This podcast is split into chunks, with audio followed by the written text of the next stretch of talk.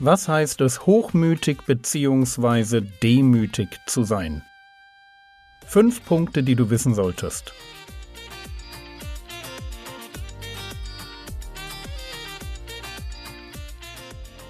Theologie, die dich im Glauben wachsen lässt, nachfolge praktisch dein geistlicher Impuls für den Tag. Mein Name ist Jürgen Fischer und heute geht es um ein gesundes Selbstbewusstsein. Demut ist die Fähigkeit, sich selbst klein zu machen. Eine Dienerin zu sein, sich als den zu sehen, der sich um andere kümmert. Der Demütige kann in den Spiegel schauen und herzhaft lachen, weil er sich kennt und gleichzeitig darüber staunen, dass Gott ihn trotzdem will. Dabei ist es wichtig, dass wir Demut nicht falsch verstehen. Der Begriff demütigend im Sinne von herabwürdigend ist zu Recht negativ besetzt. Aber wir dürfen nicht glauben, dass demütig sein demütigend wäre. Der Demütige ist nicht der Minderwertige. Der Demütige macht sich nicht klein, weil es ihm an Selbstbewusstsein fehlt. Genau das Gegenteil ist der Fall. Der Demütige weiß ganz genau, wer er ist, aber er entscheidet sich aus einer Position der Stärke heraus dafür, auf seine Rechte zu verzichten. Es ist kein Zeichen von Demut, wenn ich anfange, mich selbst zu verachten.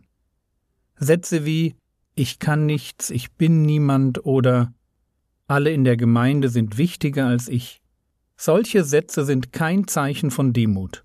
Vielleicht sind sie ein Anzeichen für mangelnde Selbstachtung, vielleicht auch nur der Versuch, etwas Aufmerksamkeit auf sich zu lenken, aber es ist kein Zeichen von Demut, wenn ich anfange, mich selbst zu verachten. Gesunde Demut geht mit einem gesunden Selbstbewusstsein einher. Ich weiß, wer ich bin, und deshalb kann ich aus diesem Wissen heraus zum Diener werden. Schauen wir uns dazu eine Stelle aus dem ersten Korintherbrief an. Paulus schreibt über die Erscheinungen des Herrn Jesus nach der Auferstehung. 1. Korinther Kapitel 15, die Verse 8 und 9.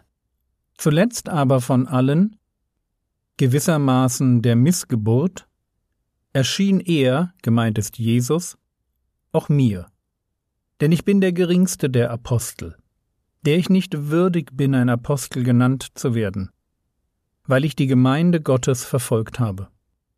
Das ist der nüchterne Blick in den Spiegel. So viel Ehrlichkeit findet man selten. Aber Paulus bleibt da nicht stehen.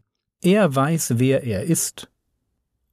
1. Korinther Kapitel 15 Vers 10 Aber durch Gottes Gnade bin ich, was ich bin.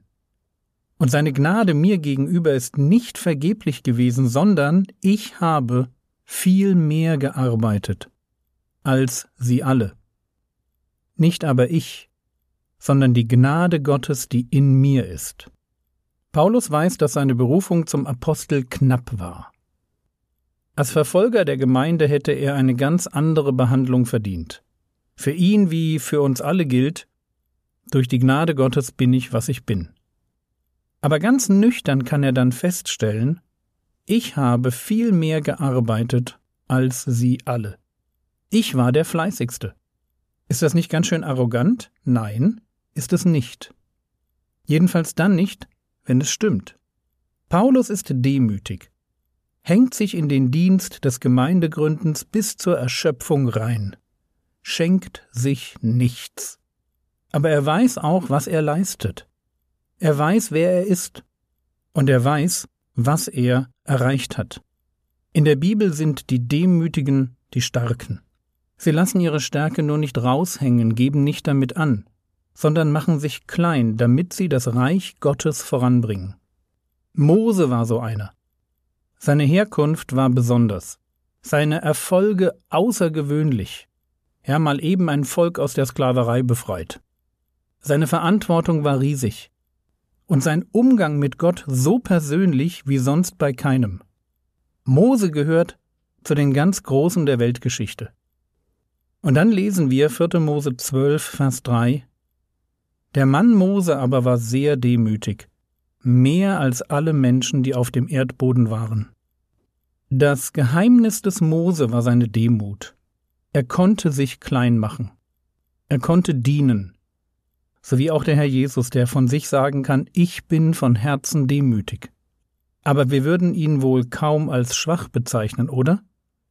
Der Herr Jesus wusste ganz genau, wer er war, wozu er gekommen war und was es ihn kosten würde.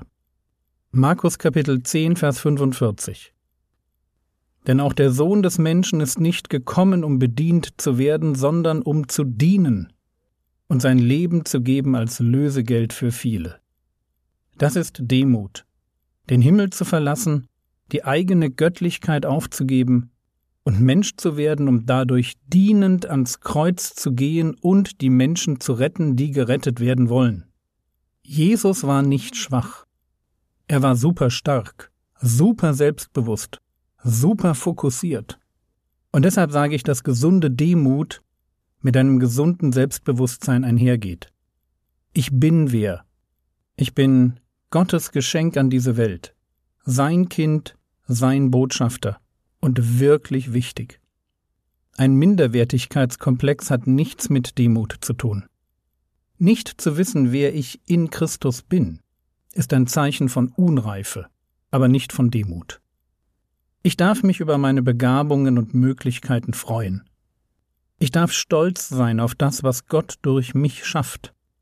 Und mit einem fröhlichen Blick auf meine Stärken darf ich mich dann dazu entscheiden, ein Diener zu werden. Ich mache mich klein, nicht weil ich vermeintlich klein bin, sondern in den Augen von Menschen klein sein will, weil ich weiß, dass Gott den erhöht, der sich selbst erniedrigt.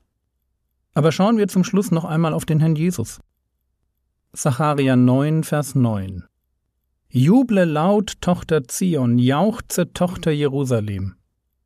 Siehe, dein König kommt zu dir, gerecht und siegreich ist er, demütig und auf einem Esel reitend, und zwar auf einem Fohlen, einem Jungen der Eselin. Zacharia beschreibt den Einzug Jesu in Jerusalem. Es kommt niemand geringerer als der König, gerecht und siegreich. Aber wie kommt er? Auf einem Schlachtross in funkelnder Rüstung mit einem Heer und vorauslaufend die Posaunenbläser? Nein, demütig und auf einem Esel reitend.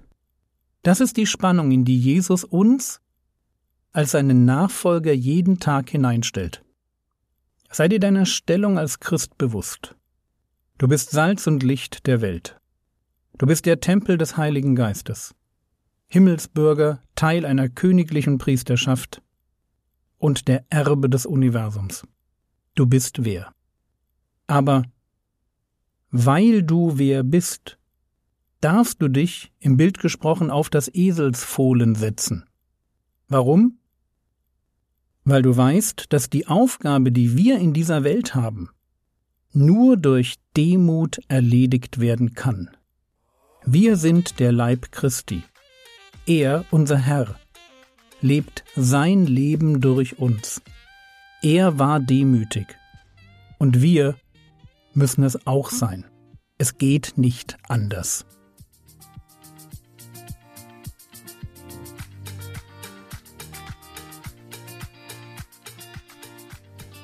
Was könntest du jetzt tun? Du könntest dich ein paar Minuten in die Szene beim Einzug in Jerusalem hineinfühlen. Wie hat der Herr Jesus sich dabei wohlgefühlt? Das war's für heute. Möchtest du für mich und den Podcast beten? Ich würde mich freuen. Alle Infos findest du auf www.frogwords.de oder in der App. Der Herr segne dich, erfahre seine Gnade und lebe in seinem Frieden. Amen.